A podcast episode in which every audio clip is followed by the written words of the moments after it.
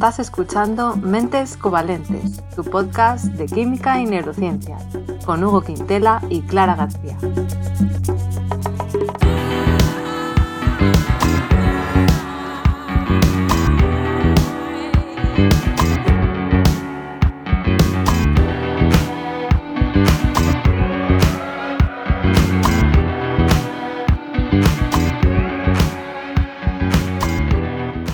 Bienvenidos al episodio 52, en el que vamos a entrevistar a David Partres Faz para hablar de salud cerebral y neuromodulación.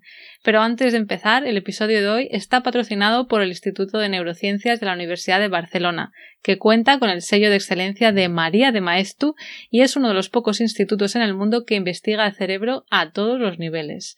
Y ahora, como siempre, voy a dar paso a mi compañero Hugo. ¿Qué tal? ¿Cómo estás? Hola Clara, muy bien, impaciente por iniciar esta entrevista. muy bien, yo también. Pues vamos a, dar paso a nuestro invitado, pero primero voy a, explicar quién es. Nuestro invitado de hoy es, como he dicho, David Bartres, que es catedrático de por la Universidad de Barcelona e investiga el efecto del estilo de vida en nuestra salud cerebral y la función cognitiva durante el envejecimiento y también investiga el uso de técnicas de estimulación cerebral no invasivas para promover la plasticidad cerebral de manera que pueda llevar a mejoras en las funciones cognitivas, nada más y nada menos. Bienvenido, David. ¿Qué tal, Clara, Hugo? Muchas gracias. ¿Cómo estamos? Muchas gracias a ti y bueno, suena súper interesante todo lo que investigas, así que te vamos a preguntar un montón de cosas. Si hoy, sin casi de precedente, voy a hacer yo la primera pregunta. Entonces, salud cerebral. Eh, ¿Nos puedes decir en qué consiste la salud cerebral? Porque igual yo pienso que tengo el cerebro sano y no lo tengo sano. Así que. Es una buena pregunta porque realmente es un, es un concepto, un término complejo y donde creo que no hay una definición todavía muy claramente establecida. Entonces, em, salud cerebral, eh, quizá podemos coger la definición de la OMS, de la Organización Mundial de la Salud, para definir salud en general y en el caso de la salud en general también aplica la idea de que la salud es, más que la ausencia de la enfermedad. Por tanto, primero, eh, para que haya salud cerebral no tiene que haber una enfermedad discapacitante. Es decir, estamos pensando en depresión, um, Alzheimer, otras demencias, enfermedades cerebrovasculares, eh, epilepsia. Pero em, no solo es eso. Para que haya salud cerebral tiene que haber un funcionamiento óptimo en el entorno donde vive la persona desde el punto de vista de mantener las capacidades cognitivas, el, humor, las emociones, y, pero también um, un bienestar psicológico y una calidad de vida. Esto sería salud cerebral, es decir, la capacidad de seguir funcionando en tu entorno, em, manteniendo buenas funciones cognitivas, pero también bienestar psicológico y no estar enfermo.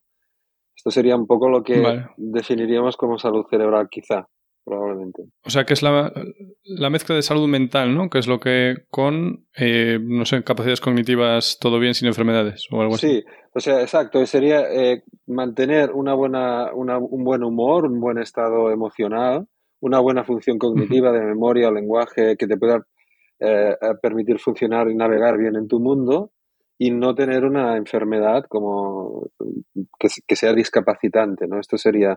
Pero el componente de bienestar psicológico es bastante central en el concepto de salud, salud mental o salud cerebral, que no creo que haya una distinción muy clara en, estos dos aspectos hoy en día.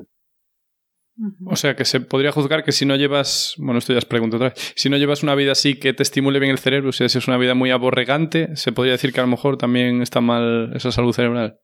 Estrictamente por la definición de salud cerebral podríamos llegar a pensar esto, es decir, que no que esta persona no cumple lo que se entiende de que tiene una plena salud mental o salud cerebral porque no se siente, se siente realizado, lleno, no está viviendo la vida con, ¿no? con plenitud o, con calidad de vida y bienestar psicológico. Esto sería yo, es que esto me, me, abre más subpreguntas. Eh, entonces, eh, en el total de la población, ¿qué, porcentaje? Bueno, a lo mejor no se sabe, pero ¿se estima qué porcentaje tiene una buena salud cerebral? Normalmente lo que se estima es a partir de diagnósticos de enfermedades. Es decir, estas son las estadísticas que sabemos. Si hay eh, gente que no tiene una enfermedad neuropsiquiátrica, en general se consideran que están sanos. Pero cuando vas, y esos son los datos que vas a encontrar a nivel epidemiológico, demográfico, demoscópico, lo que sea. Pero cuando vas a cuando vas realmente a ver lo que son las definiciones de salud cerebral y salud mental, te encuentras con todo este apartado que en realidad requiere un poco más que simplemente no tener la enfermedad. Pero eso probablemente no lo encontrarías como datos en la población. Es una buena pregunta. Vale. Y luego también. Bueno. No digo que. perdón, como estás preguntando muy buenas preguntas, yo también te, eh, Esto tiene muchas acepciones, es decir, eh, ha ido cambiando con el tiempo esta definición, porque, por ejemplo, em, hace aproximadamente 15 o 20 años en el campo, eh, no tantos, 15, en el, en el campo especialmente de la enfermedad de Alzheimer, pero también en otras enfermedades ahora cada vez más, pero en Alzheimer quizá fue la paradigmática la primera, se empezaron a describir lo que hoy conocemos como biomarcadores de la enfermedad, es decir, em, deposiciones de proteínas eh, amiloide tau en el cerebro que están en, un nivel topográfico y de cantidad en áreas eh, concretas y muy exagerado y que era característico de los enfermos, ¿no? Y que eso lo que hacía es que las conexiones neurales no funcionaran bien, murieran las células y en la sintomatología al final, ¿no? Pero esto hace aproximadamente, pues como digo, unos 15 años, poco menos, se empezó a ver que hay mucha gente que que está caminando por la calle, para entendernos, especialmente gente mayor a partir de 70 años, quizá entre un 25 mm. o 30% de las personas que tienen determinados marcadores fisiopatológicos de la enfermedad de Alzheimer a nivel de los pacientes de Alzheimer y, sin embargo, no manifestan síntomas. Ah, vale.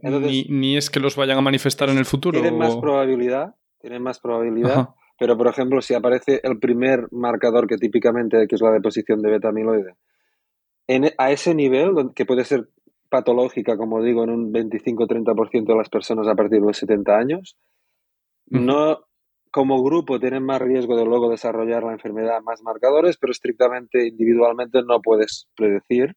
O sea, es una persona a riesgo.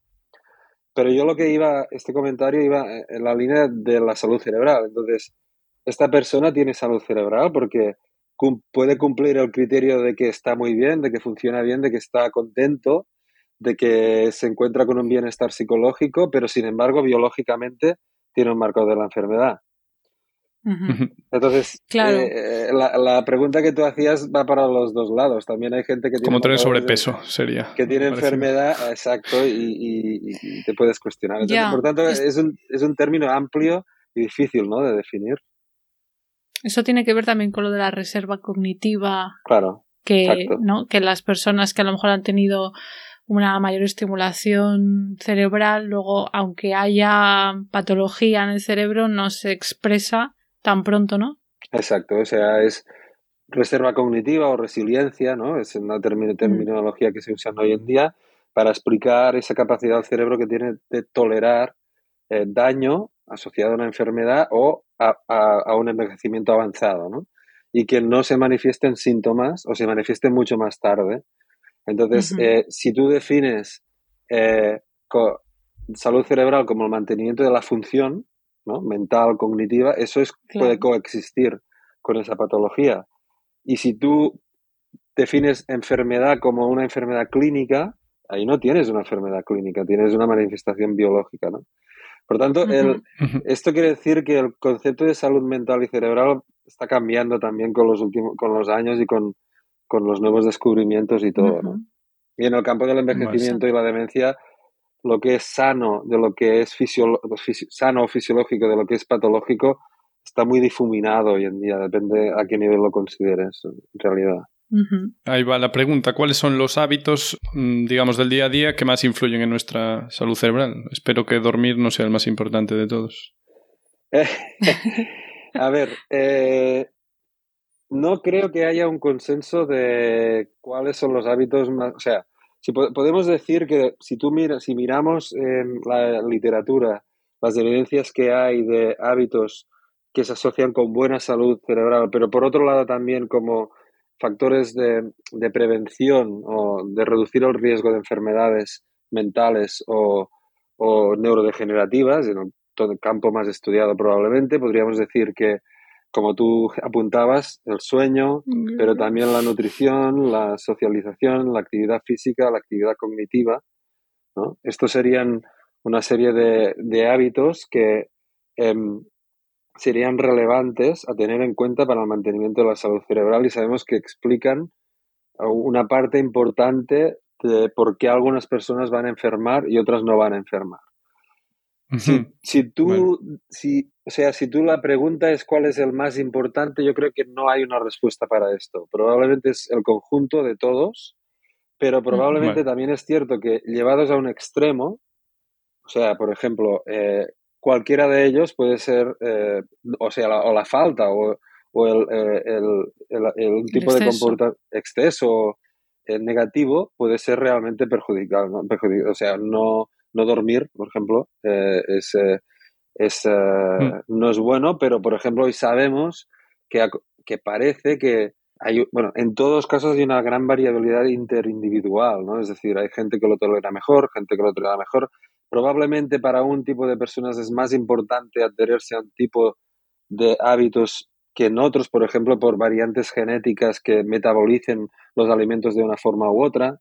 Por ejemplo, eh, en el caso de la enfermedad de Alzheimer se han descrito algunos estudios que sugieren que la gente que son portadores de, del alelo E4 de la polipoproteína E, que es el factor de riesgo principal, quizá se beneficien más, especialmente a partir de los 50 años, del ejercicio físico que otros grupos de personas, porque ese alelo confiere el riesgo en, en parte para Alzheimer a partir de factores de riesgo vascular, como colesterol, Mm. diabetes, etcétera.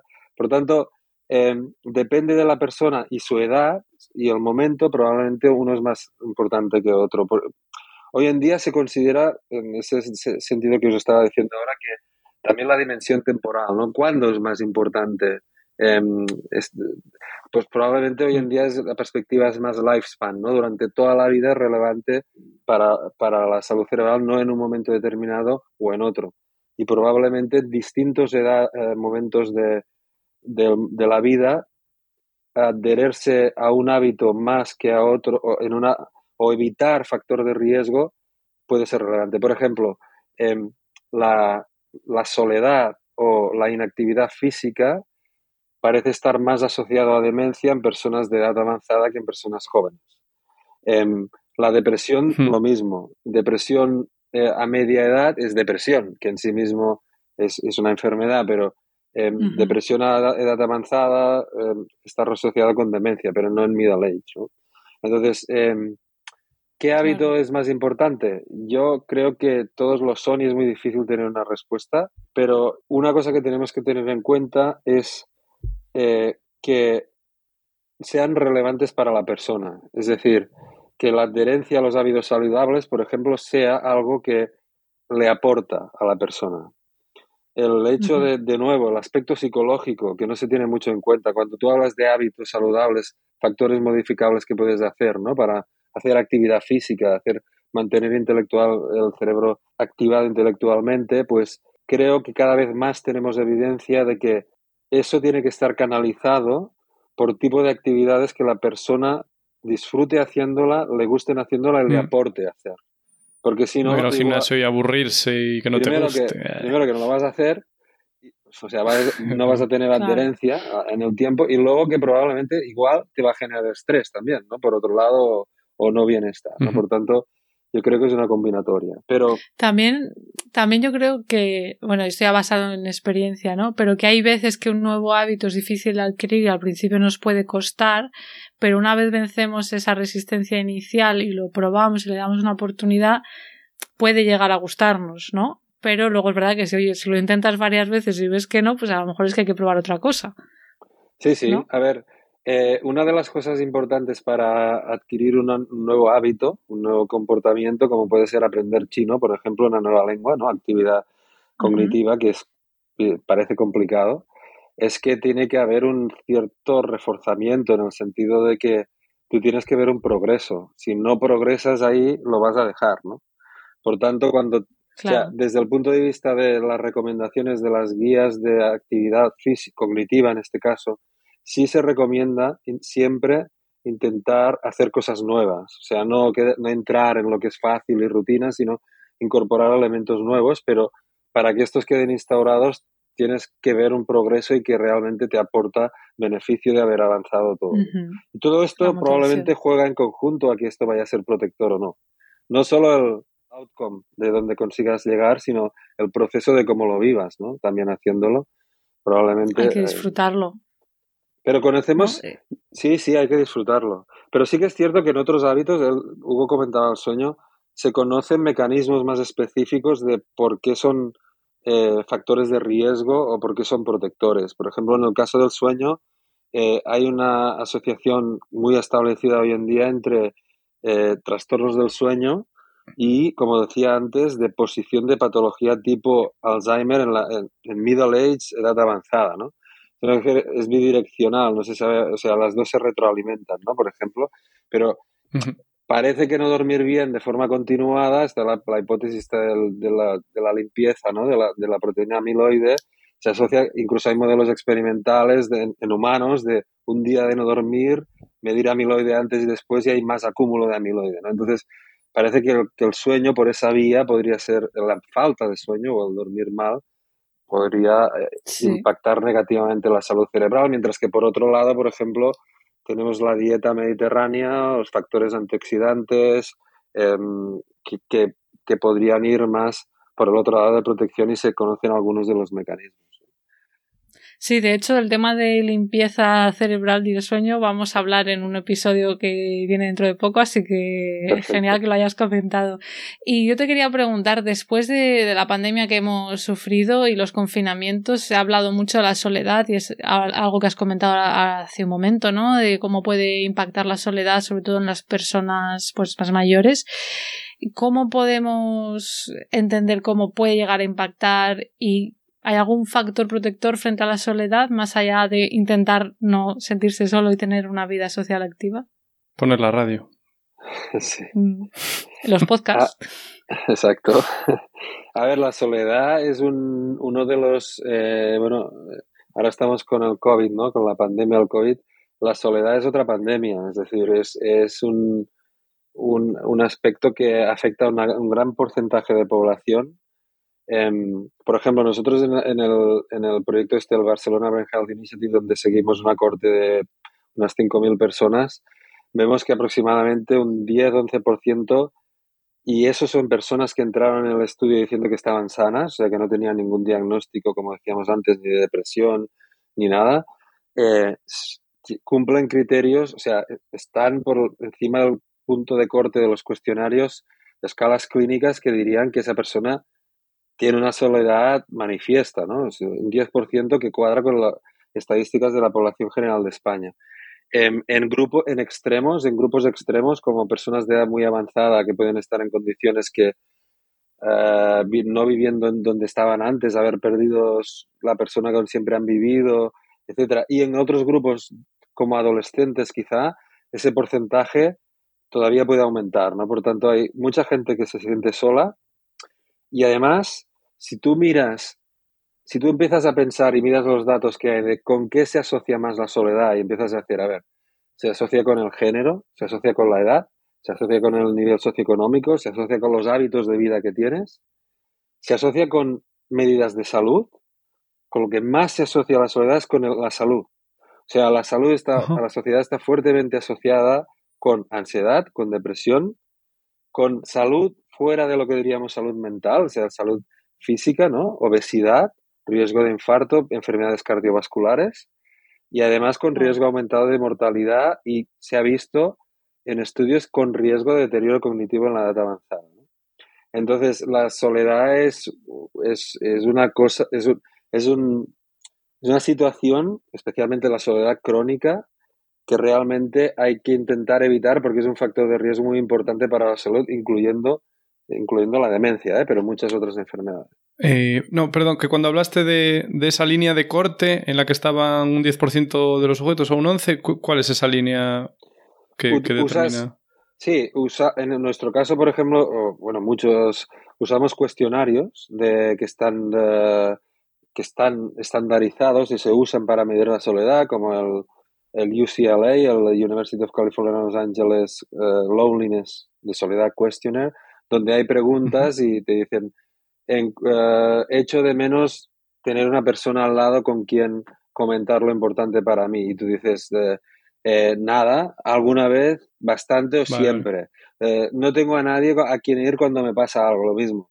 0, 1, 2, 3, 4 y luego al final sumas la puntuación, ¿no? Y hay unos puntos de corte que dicen, a partir de esta puntuación, esta persona está en unos niveles de soledad sumados, ¿no? Conjuntos bastante importantes. Entonces, lo que se puede hacer, creo, es, em, yo creo que hay que trabajar un poco a, se está trabajando como mínimo a dos niveles para intentar paliar o combatir la soledad, ¿no? Em, y hay esfuerzos em, institucionales y gubernamentales importantes. Por ejemplo, aquí en el Reino Unido, en el 2017, eh, montaron lo que llaman, llaman el Ministry of Loneliness, es decir, sería mm. como ¿Ah, una Secretaría de Estado en, España, donde hay, por tanto, un departamento eh, especialmente dedicado a esto, ¿no? A combatir esta, que es, un problema importante para la sociedad eh, no Sabía. Lo has dicho aquí en Reino Unido, perdón por nuestros oyentes, porque tú normalmente estás en Barcelona, pero ahora mismo estás en Reino Unido. Sí, perdón, ahora estoy en Londres haciendo una estancia de investigación aquí en la University College London, sí, por eso he comentado. Pues, pues no sabía eso. Y, y, nosotros tenemos, o sea, se combate, yo creo que se intenta, se pueden hacer cosas como mínimo a dos niveles. Como decía Hugo antes, o sea, o como es intentar reconectar a la gente con la sociedad, ¿no? Y nosotros hace poco publicamos un, artículo creo que muy interesante en esa línea, cuando hicimos, hemos hecho un subestudio del impacto del COVID, eh, pero del impacto más de, de, lo que es el confinamiento, eh, los lockdown, ¿no? El, cerrar todo, el tenerte que estar aislado sin hacer lo que hacías, contacto social, cambiar de hábitos durante un tiempo en, la salud mental, ¿no? Y el primer resultado que vimos, que fue paradójico, pero que para la soledad es súper interesante, es que justo cuando hubo el, primer, eh, la, primera, la primera orden del gobierno español de confinamiento estricto, eh, nosotros teníamos en esta población del Barcelona Brain Health Initiative unos 2.000, personas. Dos, hasta dos años antes habíamos pasado medidas de soledad, cuestionarios de soledad. Entonces, inmediatamente, cuando pasó esto, seguimos midiendo la soledad durante un tiempo y lo hemos hecho durante los dos años de COVID, ¿no? Por teléfono, como le llamabais. Qué suerte, entre comillas, ¿no? Online. Es suerte aprovechar lo que teníamos hecho y es uno de los estudios que en ese sentido metodológicamente es potente por eso, ¿no? Porque tú puedes comparar al cambio de una persona como cuando estaba antes, no es una medida ad hoc cuando ya ha habido el COVID, ¿no? Sino que puedes... Entonces, una plataforma online que nosotros hemos diseñado en el Barcelona Health Initiative, donde cada participante se puede conectar y tiene su perfil incluso con gráficos de todo lo que nos ha ido contestando en cuestionarios de salud cerebral, nos iban contestando online. Y lo que vimos es que justo en la primera medida, justo al cabo de 10 días después del primer confinamiento estricto, cuando llevábamos 10 días que no podíamos salir de, de, casa, hubo una bajada importante en los sentimientos de soledad que luego tendía a volver a remontar. Y esto lo asociamos con el sentimiento que había, si recordáis, de comunidad, de que todo el mundo salía a aplaudir a, aplaudir a, los... Eh, a los sanitarios. A los sanitarios. Yo es que no lo he vivido porque las terrazas lo viví desde Reino Unido y aquí no fue, no tuvimos ese confinamiento tan brutal. España fue muy fuerte y, y, el mensaje era esto lo, vamos a, a, superar unidos. Había, hubo, como un momento donde el sentimiento de comunidad se intensificó. Con el eh, resistiré y todo esto. el enemigo común, lo manifestamos cada día a las 8. Entonces, la gente que se sentía más sola especialmente antes del, del COVID es la que bajó más el sentimiento de soledad y decía puntualmente que se sentía más conectado con el resto de personas y, y eso luego aumentó. eso es, para nosotros es una lección aprendida para la soledad. El COVID es el experimento natural que nos ha permitido ver que realmente este tipo de manifestaciones comunitarias, de, no sé, parece que así hacen una cosa. Pero la otra manera de combatir la soledad es individualmente, trabajando psicológicamente con cada persona. Y en otro estudio que hemos publicado recientemente lo que hemos visto es que antes os he dicho que la soledad se asocia sobre todo con salud, ¿no?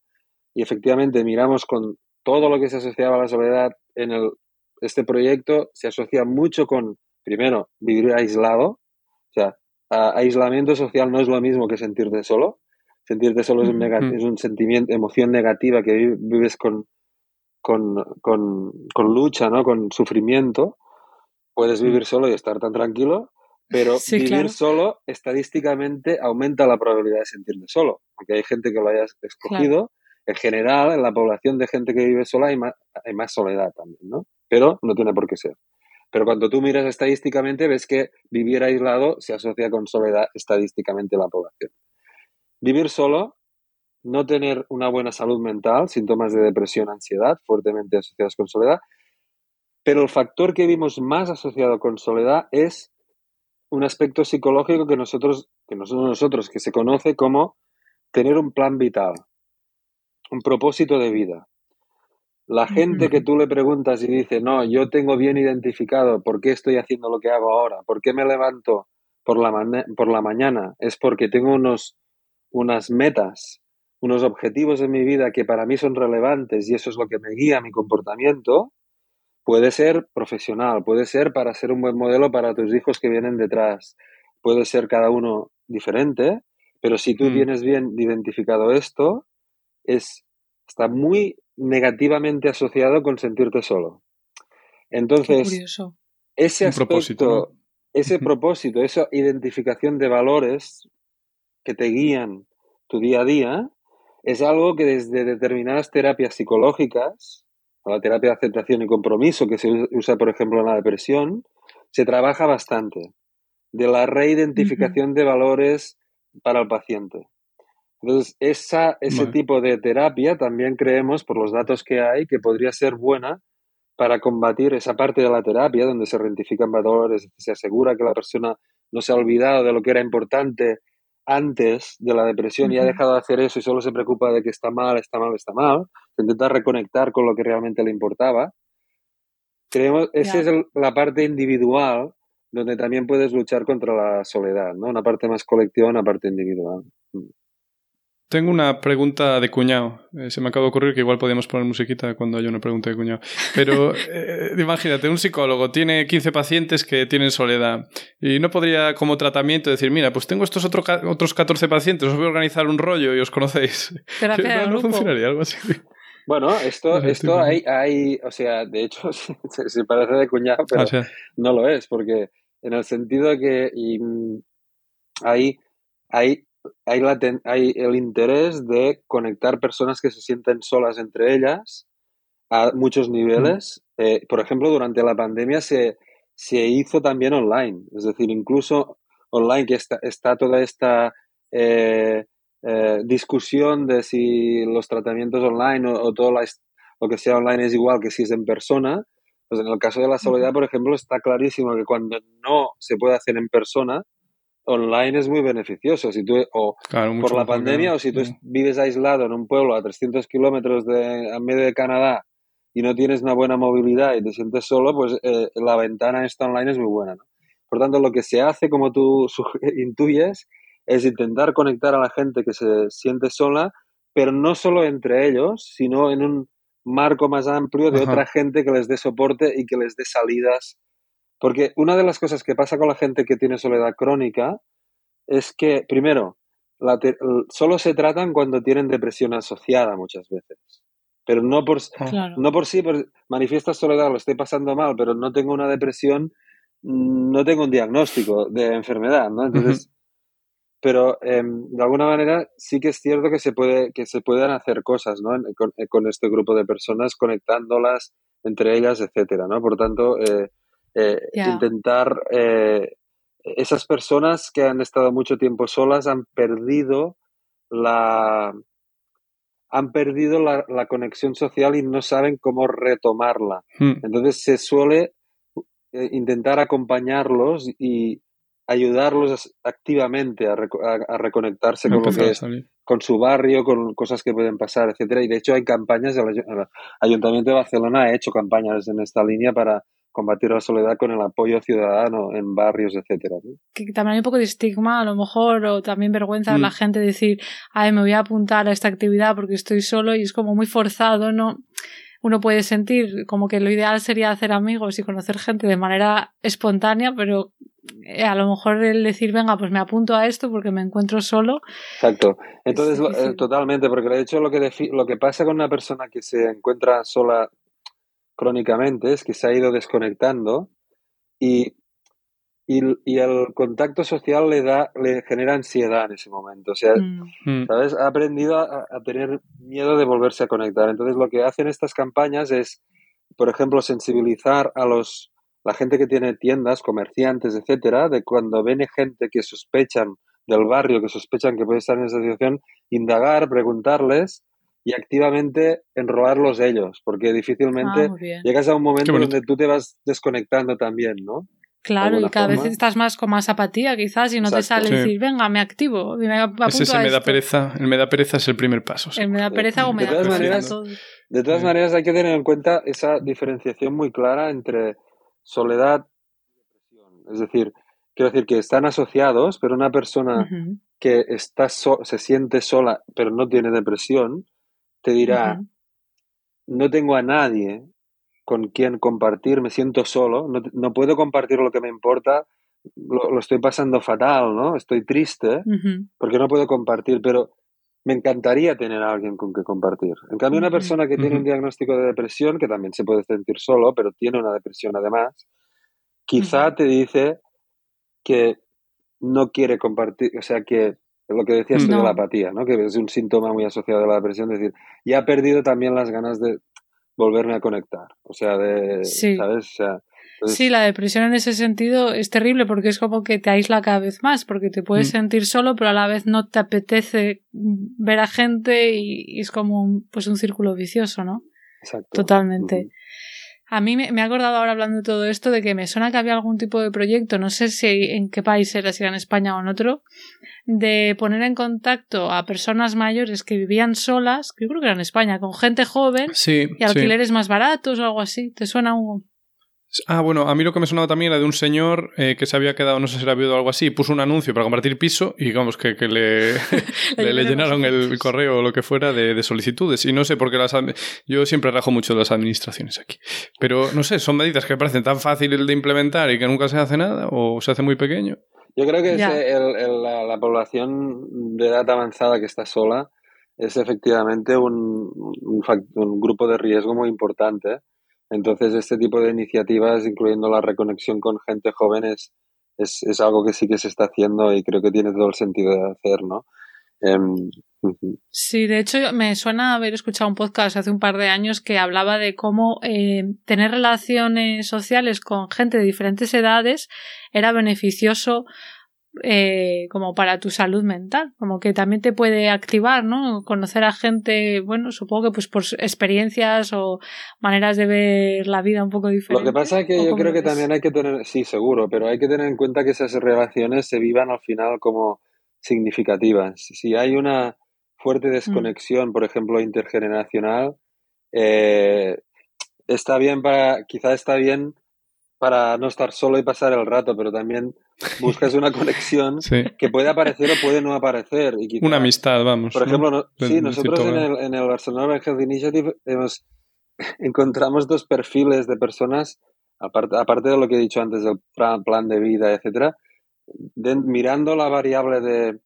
estructura de dónde vivías, si, estaba, si vivías solo o qué estructura familiar tenías, etcétera, vimos que primero vivir solo estaba más fuertemente asociado a sentirte solo que cualquier otra configuración familiar que tuvieras. Pero la segunda era los padres monoparentales. Estos están, se sienten súper solos. Imagínate. no viven solos, pero viven con una persona que no es de su generación. Bueno, y que no como tú como madre o padre no puedes ir a contarle tus problemas a tu hijo a no ser que ya tengan una edad, ¿no? Además, si es adolescente, es imbécil, se imagina. Pero yo lo que decía es que cuidado en, asumir que simplemente poner gente junta va a hacer que te dejes de sentir solo porque, porque tiene que, que la, soledad es una emoción. Entonces, de ser una emoción negativa tiene que pasar a ser una emoción positiva y eso es conectar con alguien, ¿no? De alguna forma también. Sí, sí.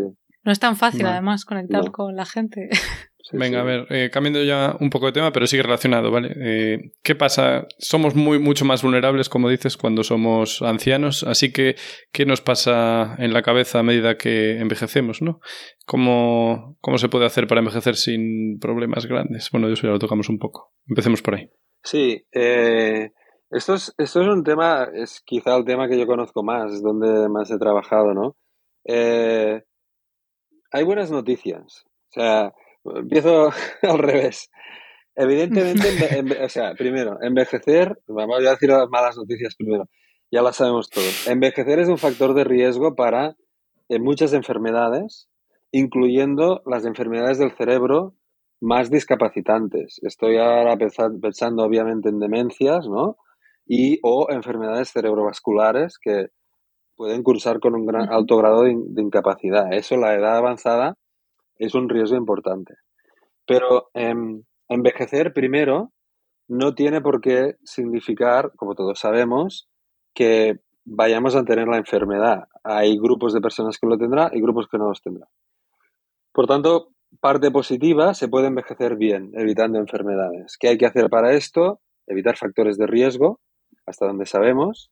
Desde, desde atrás en la vida, no empezar cuando tienes 65 años, no dejar de beber alcohol cuando eres mayor o fumar, etcétera, eh, sino cuidar esto toda la vida. Esto cada vez hay más datos que es más relevante, intentar mantenerlo toda la vida.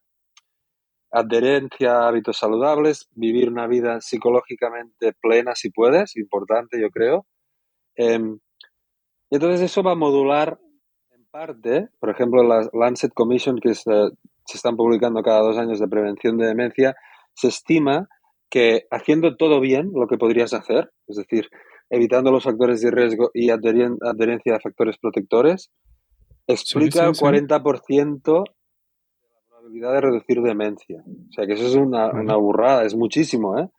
Hay una parte biológica o como quieras decir que igualmente es no, no puedes parece que no puedes llegar a llegar a hacer tanto, pero puedes hacer mucho. Ahora, por lo tanto, puedes hacer algo para llegar a estar bien cuando eh, llegas a la edad avanzada. Y eso hay, me imagino que creo que hay grupos de personas que llegan sin hacer muchas cosas. También vamos a aceptar que la, la mm. genética, la biología es extremadamente importante a lo largo de la vida también. Por tanto, ¿qué, qué te ha tocado? ¿Qué números te han tocado ¿no? en esta lotería? También es importante, pero por lo menos sabemos que hay cosas que puedes hacer y seguro que van a sumar. ¿no? ¿Y qué nos pasa en la cabeza? ¿Qué nos pasa? Exacto, eh, voy mm. ahí. O sea, psicología tradicional te dice, vale, olvidamos ahora a la gente que... Creo que tu pregunta más por envejecimiento fisiológico teóricamente, ¿no? Pero aún así hmm. hay un proceso de envejecimiento, es decir, no...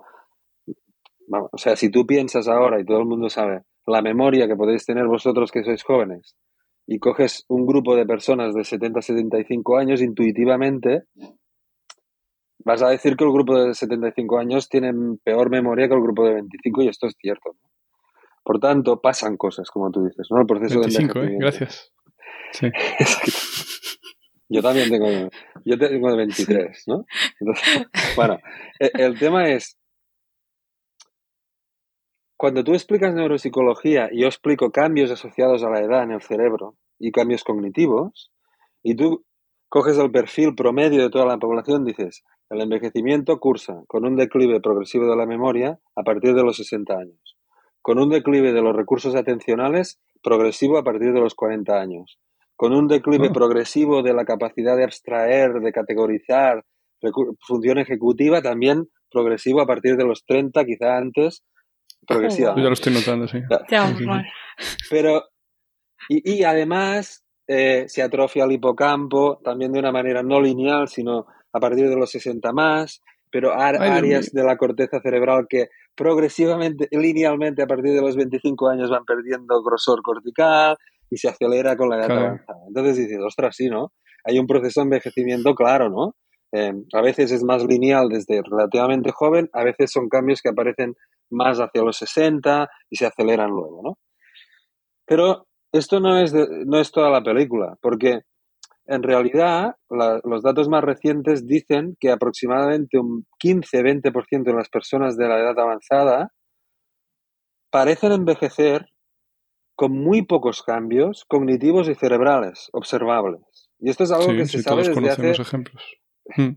Sí, efectivamente. O sea, esto es hmm. algo que se sabe desde el punto de vista científico desde hace relativamente poco. Es decir, eh, hay gente que eh, funciones cognitivas típicas afectadas con la edad, pero áreas del cerebro que típicamente eh, se atrofian con la edad, mantienen una cierta lo que se llama en la literatura brain maintenance, mantienen el cerebro muy parecido hasta edades muy avanzadas y la función cognitiva concomitante también muy preservada, ¿no? Queremos eso. queremos eso. ¿Qué se puede, o sea, ya no es solo qué puedo hacer a nivel de hábitos de vida, etcétera, para evitar demencia, sino para estar ahí arriba, ¿no? Para mantenerme en ese sentido. Y no, no sabemos qué. O sea, sabemos eso, pero sabemos lo que hemos explicado aquí, la receta general. No sabemos tanto todavía para individualizar en cada caso. Pero tú me has preguntado qué pasa en el otro común de los mortales, es decir, o sea, yo estoy intentando separar tres cosas, ya no tenemos solo dos, no es solo el envejecimiento fisiológico y la patología, sino que probablemente es patología, envejecimiento normal y envejecimiento um, successful, ¿no? Exitoso probablemente en un grupo que se está poco investigando. En el grupo del, que es el grosor del envejecimiento normal, que es el que cuadraba, que es el que cuadra con lo que explicamos típicamente de la edad, en ese grupo sí ves cambios observables, cerebral, observables cerebrales, como eso que estaba diciendo, progresivo reducción de grosor de la corteza cerebral, de área, unas áreas más que otras, atrofia cortical, subcortical, daño en la sustancia blanca que comunica las, las distintas áreas y que a nivel celular y molecular clásicamente se ha dicho que corresponde más a, a, una, a una disminución de los cuerpos celulares neuronales y de las conexiones sinápticas y reducción de las arborizaciones dendríticas de las neuronas y depleción o de los sistemas de neurotransmisores, quizá que no a una franca muerte neuronal o neurodegeneración que pasarían las enfermedades neurodegenerativas. Vale. Vale. O sea, que más que morirse muchas, es que dejan de funcionar bien eh, a nivel de neurotransmisión y se rompen conexiones. Sí, probablemente lo que más caracteriza el, funcionamiento, el cambio del funcionamiento del envejecimiento típico respecto a joven es una pérdida de la, de la, de la, potencia, de, de, la calidad sináptica de comunicación y de redes neurales funcionales, de, dejan de estar bien comunicadas o tan, o tan eficientemente o óptimamente como cuando eras joven y eso se asocia porque el cerebro, como órgano, como estructura, sí que sufre cambios, en el sentido que decía antes de que las neuronas se encogen, los procesos se encogen, se pierden comunicaciones, aunque no haya quizá una muerte franca celular muy marcada respecto a enfermedades neurodegenerativas. Esto es lo que clásicamente se ha explicado y que en, gran medida es así.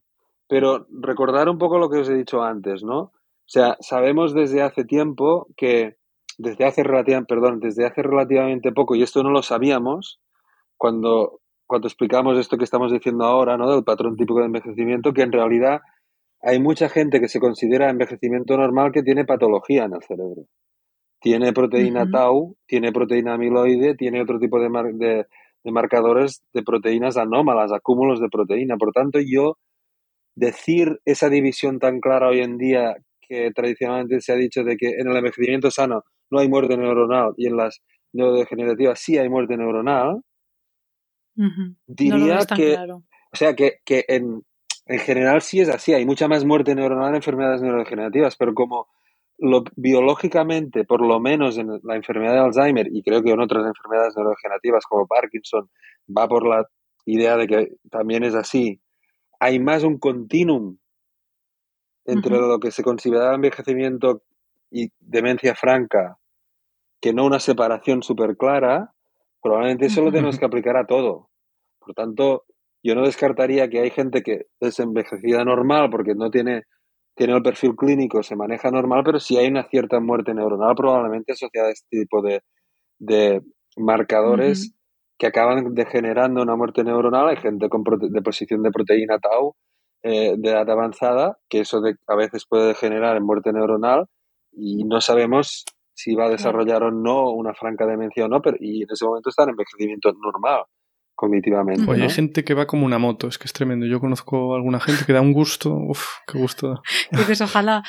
y en cuanto a esto que has comentado y lo que has dicho antes también de la plasticidad del cerebro eh, y esas sinapsis que se van perdiendo, en ese sentido, eh, con las técnicas, con algunas técnicas de estimulación cerebral no invasivas, se podría trabajar ese, ¿no? Conectar sinapsis, quizás, o estimular ciertas regiones que quizás eh, pues estén menos activas. Y una de las técnicas que utilizas, eh, si no me equivoco, es la estimulación magnética transcraneal. ¿Nos podrías contar un poquito en qué consiste esta técnica y cómo se podría utilizar para esto? Sí, la estimulación, sí. En, Barcelona, en la Universidad de Barcelona, nosotros tenemos un pequeño laboratorio de estimulación cerebral no invasiva, donde usamos esas técnicas de forma experimental en humanos, ahora intentaré poner algún ejemplo de cómo, y que en, en, la medida en que nos permiten modular el estado de redes funcionales cerebrales y recoger esos cambios con técnicas de neuroimagen funcional, como resonancia magnética funcional o con EEG. Entonces, la, ese es un, las técnicas de estimulación cerebral no invasiva que incluyen principalmente, hay otras, la, la estimulación magnética transcraneal y todo otro elenco de técnicas de estimulación eléctrica cerebral de baja intensidad permiten eh, modular la excitabilidad cortical de una manera, por tanto, em, una cosa que realmente pocas veces podemos hacer en humanos, que es directamente modificar la actividad del cerebro. O sea, con estudios de neuroimagen tú puedes observar qué pasa en ese cerebro, puedes pedir a la persona que haga una tarea de memoria e intentar activar áreas, etcétera. Pero con las técnicas de estimulación directamente puedes modificar desde fuera el estado de redes de una manera controlada experimental. Por eso las usamos, ¿no? Entonces, esta, la estimulación magnética transcraneal es la técnica de estimulación cerebral no invasiva que lleva más tiempo usándose. empezó a usarse en los años 80 y es una técnica originariamente que viene de la neurofisiología clínica. Es una técnica que se empezó a usar aquí en la Gran Bretaña, en Sheffield, en la Universidad de Sheffield, cuando se descubrió a partir de el principio de inducción electromagnética que había descrito Michael Faraday muchos años antes, que cuando tú pones un campo magnético de alta intensidad y rápidamente oscilante cerca de un tejido que es capaz de conducir electricidad, este tejido responde con un cambio eléctrico a este campo, a este campo magnético, ¿no? Entonces observaron que cuando tú pones una bobina de estimulación magnética encima de la cabeza y empiezas a estimular, empiezas a generar campos magnéticos, hay un, se genera un campo eléctrico que de alguna manera, em, o sea, el, el, tejido neural que está cercano a ese campo magnético responde con despolarizaciones eléctricas de ese campo magnético. Entonces es una manera de estimular el cerebro con, el cerebro con, pulsos magnéticos con una alta intensidad, en realidad, cosa que no podrías hacer nunca con electricidad directa. Es decir, tú podrías poner un, un electrodo ánodo y cátodo aquí y directamente despolarizar toda la vía piramidal y ver cómo la mano se te mueve si estimulas la corteza motora, porque está despolarizando toda la vía. Pero eso es extremadamente doloroso con electricidad. Cambio, con, Suena muy agresivo. En, cambio, con una bobina magnética generando pulsos magnéticos que atraviesan el cráneo sin dolor, no activan los terminales dolorosos y que el cerebro responde con cambios eléctricos, em, es una manera de hacerlo. ¿no? Entonces, la estimulación magnética permite hacer eso, modular la excitabilidad cortical em, con bastante resolución espacial también, con las bobinas te permiten eh, cambiar la excitabilidad de áreas concretas del cerebro. Hoy en día lo hacemos guiado con neuroimagen. Si tú tienes la resonancia magnética de la persona y estás como navegando encima de la resonancia magnética a partir de que colocas en el mismo espacio la persona, su resonancia, la bobina, con unos trackers, ¿no? No sé si me explico, pero puedes como neuronavegar. Es difícil de visualizar, pero no, o sea, la persona se ha hecho previamente una imagen de resonancia magnética, pero luego, pues supongo que con un ordenador no sé muy bien cómo lo haces, pues nosotros, nosotros o sea, tradicionalmente la estimulación magnética se utiliza, como viene es una herramienta de la neurofisiología clínica, lo que les interesó especialmente, primero, y todavía tiene aplicaciones en los servicios de neurología, es explorar la vía motora. La vía motora tú la puedes explorar sin neuroimagen. ¿Por qué? Porque tú colocas la bobina sobre la corteza motora aproximadamente y registras potenciales motores evocados en la musculatura distal. Como hay... Pero eso ya ocurre. O sea, ya si le pones el imán, haces que mueva una mano una persona. Tú estimulas con pulsos magnéticos. Son pulsos de muy alta intensidad, de muy alto campo. ¿eh? Estamos hablando de. ¿Cuánto? si se estamos puede hablando de, pulso, de, campo magnético entre 1 y 2 Tesla. Ah, vale. El de la Tierra son microteslas, o sea que es muy gordo. Es, comparable a una resonancia magnética. sí, lo que pasa es que la diferencia es que son muy discretos en el tiempo, son tac, tac, tac, tac, tac, y eso es lo que hace que realmente generen respuestas eléctricas, ¿no? Mm, es, el campo magnético de alta intensidad y rápidamente cambiante en el tiempo que hace que un tejido conductivo responda con, cambios eléctricos, ¿no? Cercano, que es la corteza cerebral. Em, si no fuera tan rápidamente cambiante, nosotros nos pondríamos dentro de una resonancia magnética y también estaríamos así. Pero no es porque el, campo pues magnético es constante, ¿no? De alguna manera. Aquí no. Entonces, eh, si tú haces pulsos de campos magnéticos, pa, pa, pa, pa, o uno solo rápido, pa, y es de suficiente intensidad, las neuronas piramidales de la corteza motora se despolarizan, generan un potencial de acción y tú puedes ver cómo se mueve un dedo de la mano. ¿Pero qué área? ¿Cómo es de precisa el área a la que afecta? Con pulsos simples, magnéticos, con bobinas de, que tienen más resolución espacial, donde tú concentras realmente el, pulso magnético en un área de la bobina que intentas eh, dar lo más preciso posible, tienes una resolución aproximadamente de, digamos, dibujar un, una circunferencia de un centímetro de diámetro más o menos. Ese sería este tipo de resolución. O sea que realmente no es mala, ¿no? En este sentido. Entonces, usado en neurofisiología clínica, no necesitas guía de neuroimagen porque la manera de saber que tú estás estimulando la corteza motora es visualizar por el movimiento de, la, de los músculos que has despolarizado que lo has hecho. Si tú pam, estimulas la corteza motora, la manera de saber que yo estoy encima de la corteza motora es que veo que la mano se mueve porque he despolarizado toda la vía. Entonces es que estoy encima de la corteza motora. Sí, sí. En cambio nosotros, que quizá nos ocupamos más de procesos cognitivos, de procesos emocionales, donde no hay una respuesta obvia cuando tú estimulas un área del cerebro, mm. eh, ahí muchas veces sí es importante tener una guía de neuroimagen. Es decir, hacer una resonancia magnética antes, como tú decías, mm. que puede ser estructural o puede ser durante una tarea cognitiva, por ejemplo, puede ser funcional. Intentar ver qué áreas, por ejemplo, durante una tarea de memoria estaban activadas en esa persona, hacer el análisis de imagen, esto te permite ir navegando, ves el cerebro de la persona en la pantalla, de reconstrucción de la resonancia magnética, pero tú estás encima de la cabeza del sujeto mientras vas navegando, ¿no? Y ahí sí que puedes decir, ahora estoy encima de la corteza prefrontal izquierda, área 45, o la occipital o la parietal, y estimulo en esta región porque sé que es un nodo de una, de una, red cerebral importante por el proceso que yo quiero modular. ¿Y al qué le pasa? Depende del diseño del experimento. La primera cosa que, que, que quería comentar, y ahora te contesto, eh, es que sabemos hace, y esto es súper interesante, sabemos hace relativamente pocos años que cuando tú estimulas un área del cerebro, por ejemplo, el parietal inferior, imaginaros todos los que es más o menos el lóbulo parietal, no la parte posterior del cerebro, la parte posterior de arriba del cerebro, es el lóbulo parietal. Aquí hay una zona del cerebro que es forma parte de una red que es muy relevante, que está muy conectada y que es muy sensible a los procesos de muchas enfermedades mentales, demencia, pero también al proceso de envejecimiento. Cuando esta red empieza a estar desconectada o conectada no óptimamente, ¿qué pasa cuando empiezan estas enfermedades? Por ejemplo, cuando se deposita mm, proteínas en determinadas regiones de esta red de la enfermedad de Alzheimer, esa red, que es una red funcional, empieza a no oscilar, no estar conectada a los nodos correctamente Y eso se traduce con síntomas, por ejemplo, afectación de la memoria, etc.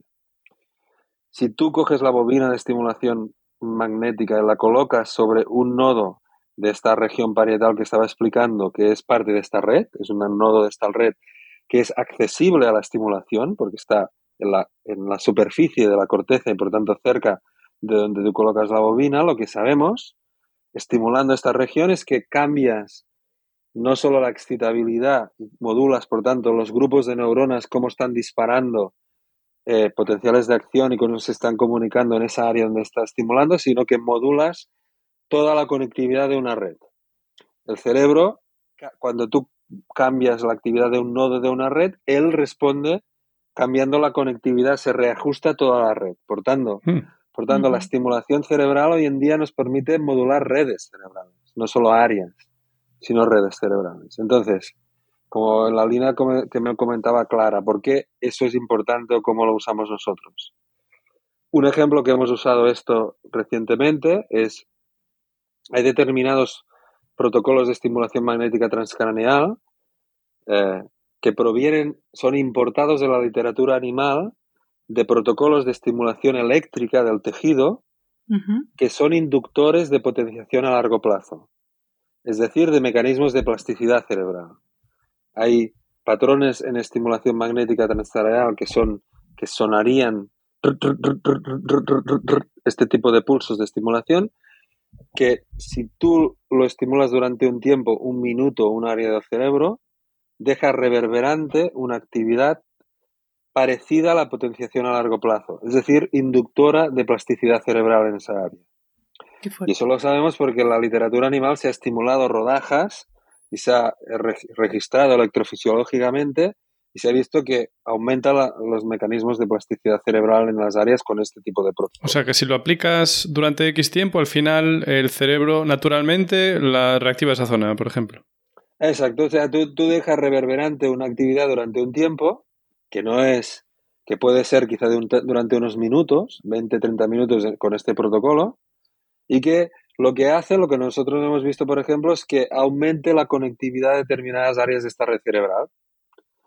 Entonces, lo que hemos visto, por ejemplo, es comparando personas jóvenes con, mayores, hemos visto que si tú haces esto en jóvenes o en mayores, el cerebro responde muy distintamente. En general, las personas jóvenes, cuando tú aplicas este protocolo y luego recoges, por ejemplo, con resonancia magnética funcional al cambio que has inducido a nivel de conectividad de, este net, de esta área, de este network del cerebro, lo que ves es que ha habido un aumento de conectividad en todo el network Mientras en personas mayores tú ves que solo el aumento de conectividad está en áreas que del nodos de, la red que están más cercanas a la área donde tú has estimulado, pero no llega a reconectarse todo el network en las áreas más distales. Por ejemplo, el Default Mode Network tiene nodos en la parte frontal del cerebro. Esa parte frontal, esos nodos aumentan en conectividad con el área que has estimulado solo en jóvenes, pero no en personas de edad avanzada, indicando que la transmisión de la conectividad inducida por la estimulación es más deficitaria en el cerebro de edad avanzada. Pero lo interesante, hay un subgrupo de personas de edad avanzada que responden como jóvenes, ah. muy parecido a jóvenes. Esto porque es interesante. Primero, estas personas tienden a estar mejor cognitivamente y tener más integridad cerebral, por ejemplo, cuando mides con atrofia por resonancia magnética. Son, eso sería esperable. Pero lo que creo que es más interesante que observamos nosotros y está, publicamos recientemente es que eh, la, si tú respondes como un joven, más parecido a un joven, el día del experimento, cuando nosotros evaluamos de nuevo a ese grupo de personas de edad avanzada tres años más tarde, el haber respondido como un joven el día del experimento es el mejor predictor de que vas a estar cognitivamente bien tres años más tarde más que cualquier medida que podamos hacer basal de neuroimagen. Es decir, la conectividad antes de la estimulación de ese network no es una buena predictora mm. comparada con el cambio en conectividad que hemos inducido por estimulación del network al cabo de tres años. Lo que te dice cómo vas a estar tres años más tarde es cómo tu cerebro, cerebro reorganizó la conectividad en respuesta a la estimulación, a un protocolo de plasticidad. Y cuando, ese es un nuevo biomarcador. ¿Cuándo se va a usar esto comercialmente? Porque ya suena, bueno, comercial en hospitales, no comercial. Exacto, esperemos replicar estos resultados y seguir en esta línea, pero ilustra una manera de usar la estimulación magnética para identificar biomarcadores de respuesta, de respuesta cerebral que son predictores del estado cognitivo y que no tiene solo haciendo neuroimagen, por ejemplo. ¿no? es Eso es lo interesante, sí, porque podrías decir, claro, estas personas responden mejor porque ya tenían una mejor conectividad de base, pero no, no. Pero esa conectividad de base no es tan predictora de cómo van a estar tres más tarde. Tienes que mirar cómo han contestado. Su cerebro se ha reorganizado. Ah, tú le dices, te voy a perturbar, voy a inducir más plasticidad a la que tienes, reorganízate. Si se reorganice parecido a los jóvenes, probablemente te está reflejando que la plasticidad de este cerebro está muy preservada y no lo captas eso con neuroimagen solo basal. Eso es un uso experimental en humanos para mí de la estimulación para desarrollar nuevos biomarcadores, pero también es bueno comentar, no, si queréis no hace falta entrar en detalles, pero para que la audiencia lo sepa, que la estimulación está aprobada como tratamiento de determinadas condiciones, en particular la depresión. Sí en un protocolo terapéutico donde la persona va al centro y se estimula durante días repetidos, típicamente el protocolo eran dos semanas de estimulación cada día durante 20 minutos con protocolos, lo que va a hacer es un cambio probablemente más a largo plazo de, de, los, de las redes cerebrales y, en depresión está aprobada para la F, por la FDA, por ejemplo, para tratar depresiones resistentes al tratamiento farmacológico. Eh, y además cada día sabemos más por la, por la ciencia que eso es particularmente efectivo cuando tú guías el tratamiento por estimulación en función de la configuración de cómo están las redes importantes para la depresión en esa persona. Exactamente se expresa. Hay personas que los nodos de redes están en un sitio, otras en otro sitio distinto, un poco parecido. Entonces, tener ese conocimiento antes de estimular como para tratar la depresión y individualmente guiar el sitio donde vas a estimular por neuroimagen es algo que está demostrando que aumenta la eficacia de la estimulación cerebral como tratamiento, en este caso de la depresión. Yo te iba a decir, claro, la estimulación magnética transcraneal es una técnica barata, ¿no? Pero es verdad que si la unes ya con la resonancia magnética para afinar dónde, a lo mejor ya es más difícil. Estaba pensando si esto es algo que a día de hoy en la sanidad pública española se está implementando. No, no. Es muy buena pregunta. Em, eh, no se está implementando en sanidad pública. Creo que en Estados Unidos sí hay, no, no en la sanidad pública. Creo que el, el, Medicare, este que el, plan de Obama, no recuerdo cómo se llamaba, hmm. eh, ya a partir de aquí Obamacare, exacto, Obamacare, sí, se llamaba, exacto, efectivamente. Ahí se empezó a, a incorporar en, la cobertura de determinados tratamientos de estimulación, los que están aprobados por la FDA, pero a este nivel de, detalle que probablemente se va a necesitar, de individualizar más el tratamiento para que sea más efectivo, guiado por neuroimagen, esto creo que todavía no estamos ahí. Y además creo, como tú apuntabas, que probablemente la resonancia magnética no vaya a ser al final la herramienta que vaya a, utilizarse. Ha sido una, eh, va a ser una herramienta para descubrir realmente cómo funciona a nivel de networks por la resolución espacial que tiene, pero probablemente esto va a acabar pasando al eje o algún tipo de herramienta que también permite eh, afinada con los descubrimientos de neuroimagen, pero mucho más barata y mucho más accesible en la, en la sanidad pública. Probablemente vamos a tener algo más en esa línea.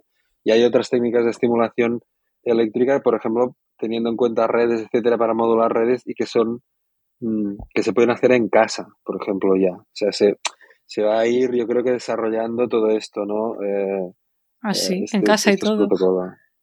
Esto es más de estimulación eléctrica, la estimulación magnética, si, si habéis visto un aparato de estimulación magnética, requiere, porque tienen que descargar una gran cantidad de corriente y eso requiere un aparato grande, pero cascos de estimulación eléctrica con muchos electrodos que permiten también modular redes a partir de corrientes de baja intensidad que no son dolorosas, pero que acaban modulando redes. Eso sí, se está trabajando hoy en día para el tratamiento de la depresión también, por ejemplo, y son cascos que son ah, ambulatorios, si quieres, al final, ¿no? Por tanto, este campo yo creo que va a explotar en algún momento también, ¿no? Pero todo tiene que ser basado en conocimiento científico, lógicamente. Ya, ahí está, está el reto, ¿no? Porque yo creo que ya hay compañías que están vendiendo cosas y no sé hasta qué punto es marketing o es ciencia. Hace un par, unos años salió una editorial en Annals of Neurology que era el Do It Yourself, ¿no? Do It Yourself.